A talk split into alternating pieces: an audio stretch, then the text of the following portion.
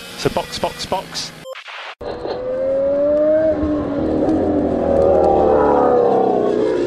Bom dia! Sejam bem-vindos ao sprint de notícias do Box Box Box, sua pílula diária de Fórmula 1 para acelerar o seu dia.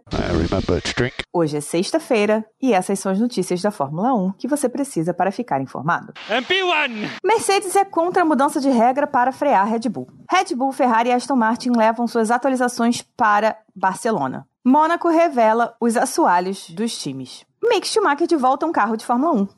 Eu sou Aninha Ramos e este é o sprint de notícias de hoje. Oh, really?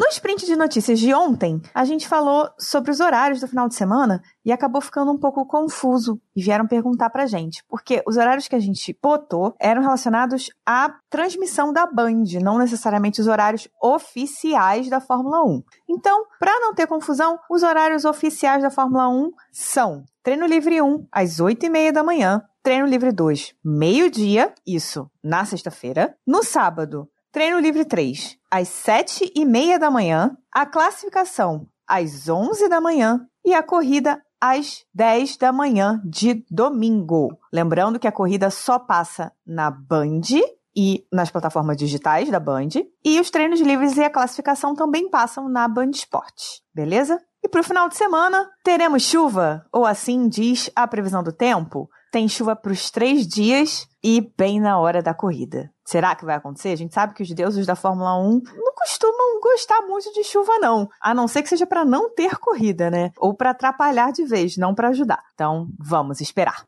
O Toto Wolff falou uma coisa que acho que muita gente precisa relembrar. A Fórmula 1 é sobre quem tem o melhor carro e o melhor piloto. E hoje é a vez da Red Bull. Para as outras equipes, é necessário muito trabalho para encontrar as soluções sem que haja mudanças de regras para equilibrar o desempenho. Não seria justo ter essa mudança de regras. De acordo com ele, fazer qualquer tipo de modificação acabaria com o esporte.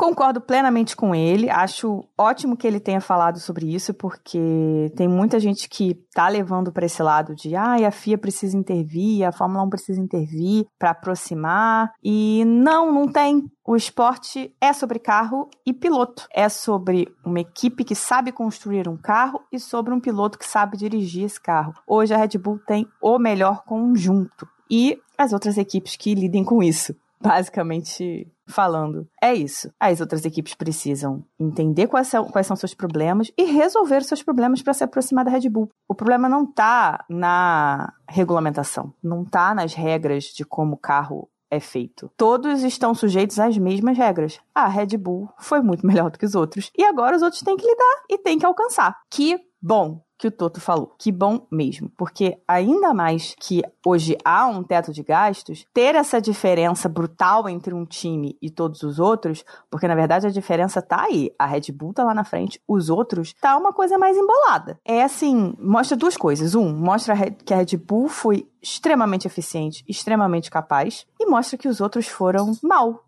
trabalharam mal e precisam entender por quê e precisam melhorar. Com eles fazendo isso, a gente para de ter esse problema. Não é como se a Red Bull tivesse recebido as regras ali na mãozinha delas e estivesse trabalhando há cinco anos, né? Como aconteceu com a Mercedes, com a questão dos motores híbridos. A Red Bull só foi melhor. Só tem, sei lá, uma equipe de engenharia muito melhor. Ou não muito melhor, mas muito mais eficiente. E que entendeu muito melhor a proposta e o principal, as entrelinhas do que pode ser feito nesse regulamento.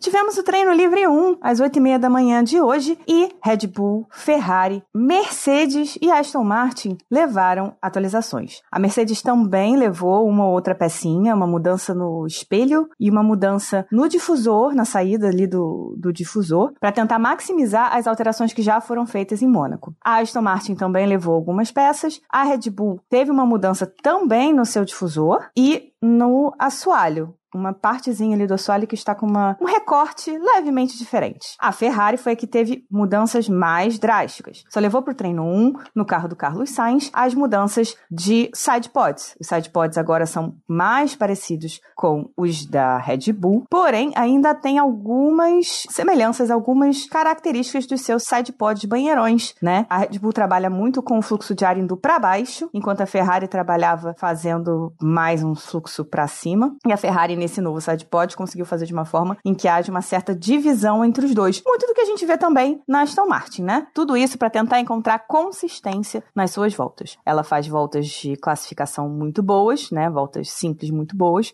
principalmente com, com Charles Leclerc, mas na hora da corrida o carro simplesmente não tem a mesma velocidade, não tem o mesmo ritmo e não consegue se manter próximo de Aston Martin e Red Bull e tomou um sacode ali da, da Mercedes e da Alpine em Mônaco. Então, temos aí a Ferrari indo num caminho híbrido, diferente do da Aston Martin, mas ainda assim híbrido, com mudanças no assoalho, que esses a gente não consegue ver de todo porque estão ali por baixo, a maior parte, né? Todas as equipes trouxeram mudanças de asas, porque as asas traseiras precisam ter mais downforce, mais pressão aerodinâmica. O treino teve o resultado padrão: Max Verstappen em primeiro, Pérez em segundo, com uma distância considerável entre o Verstappen e o Pérez, de 0,7. As outras equipes ficaram bem mais afastadas, inclusive Ferrari, Aston Martin e Mercedes, com mais de um segundo aí de diferença. Engraçado, ou trágico talvez, que Charles Leclerc com o carro antigo, com a versão antiga da Ferrari, fez um tempo mais rápido do que Carlos Sainz com a versão nova. Não sei o que isso significa, pode não significar absolutamente nada, afinal estamos falando de treino livre 1, mas achei interessante notar.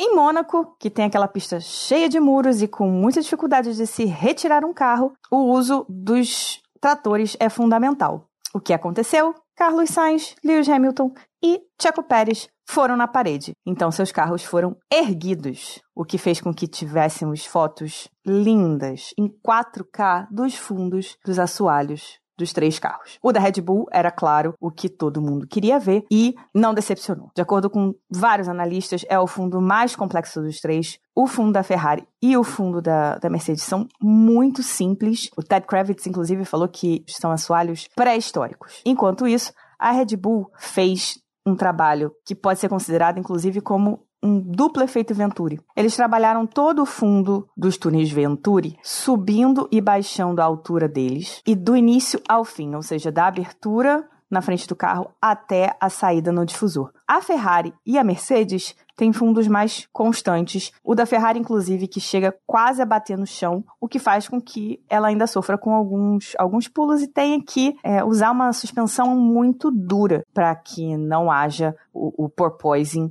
né, como a gente viu ano passado, dificulta muito a vida para manter o carro baixo e ter o efeito maximizado. A Red Bull não focou no máximo downforce possível dos túneis Venturi. Com essas variações de altura ali dentro do, do próprio túnel Venturi, eles conseguiram ampliar a janela de geração de downforce de acordo com a altura do terreno, já que né, há variações nas pistas, há muitos bumps, há buracos, né, e, e quando o carro tem o túnel Venturi que vai até o asfalto, fica bem próximo do chão, como é o da Ferrari, o efeito solo acaba se perdendo com essas variações né, da pista. A Red Bull conseguiu achar ali um jeitinho, uma outra forma de evitar que haja esse efeito, né? Essa perda do efeito solo, na verdade. De acordo com os próprios engenheiros da Red Bull, não é fácil desenvolver esse fundo. Se ele tiver errado, se acontecer alguma coisa, se acontecer algum problema, se ele não tiver o mais perfeito possível, não vai funcionar direito. Então, foi um trabalho realmente impressionante da Red Bull e que vai ser muito difícil de Mercedes, Ferrari e outras equipes copiarem.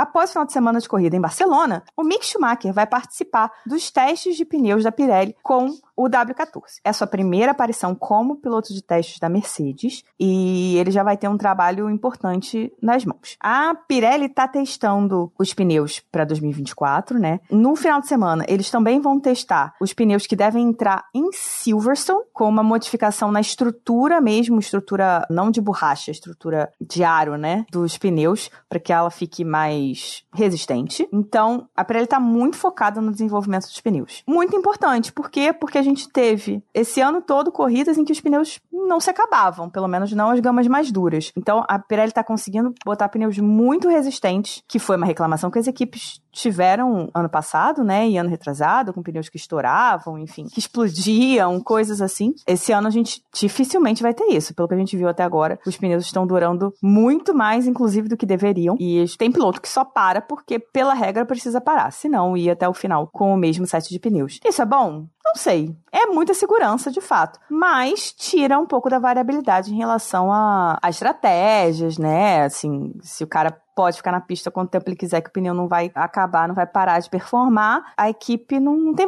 variabilidade de estratégia, vai fazer uma parada ali e pronto, acabou. Talvez seja importante para a Pirelli modificar a forma como ela está escolhendo os pneus para cada final de semana, né? O importante é que, bom, Mick Schumacher vai testar pela Mercedes durante a semana que vem para os pneus de 2024. Será que a gente volta a ver o Mick no grid? Ótima sexta-feira, cuidado com a tração na saída das curvas e nos vemos em breve com mais sprint de notícias do Box Box Box. That's the end. Thank you. You can jump out. So box box box.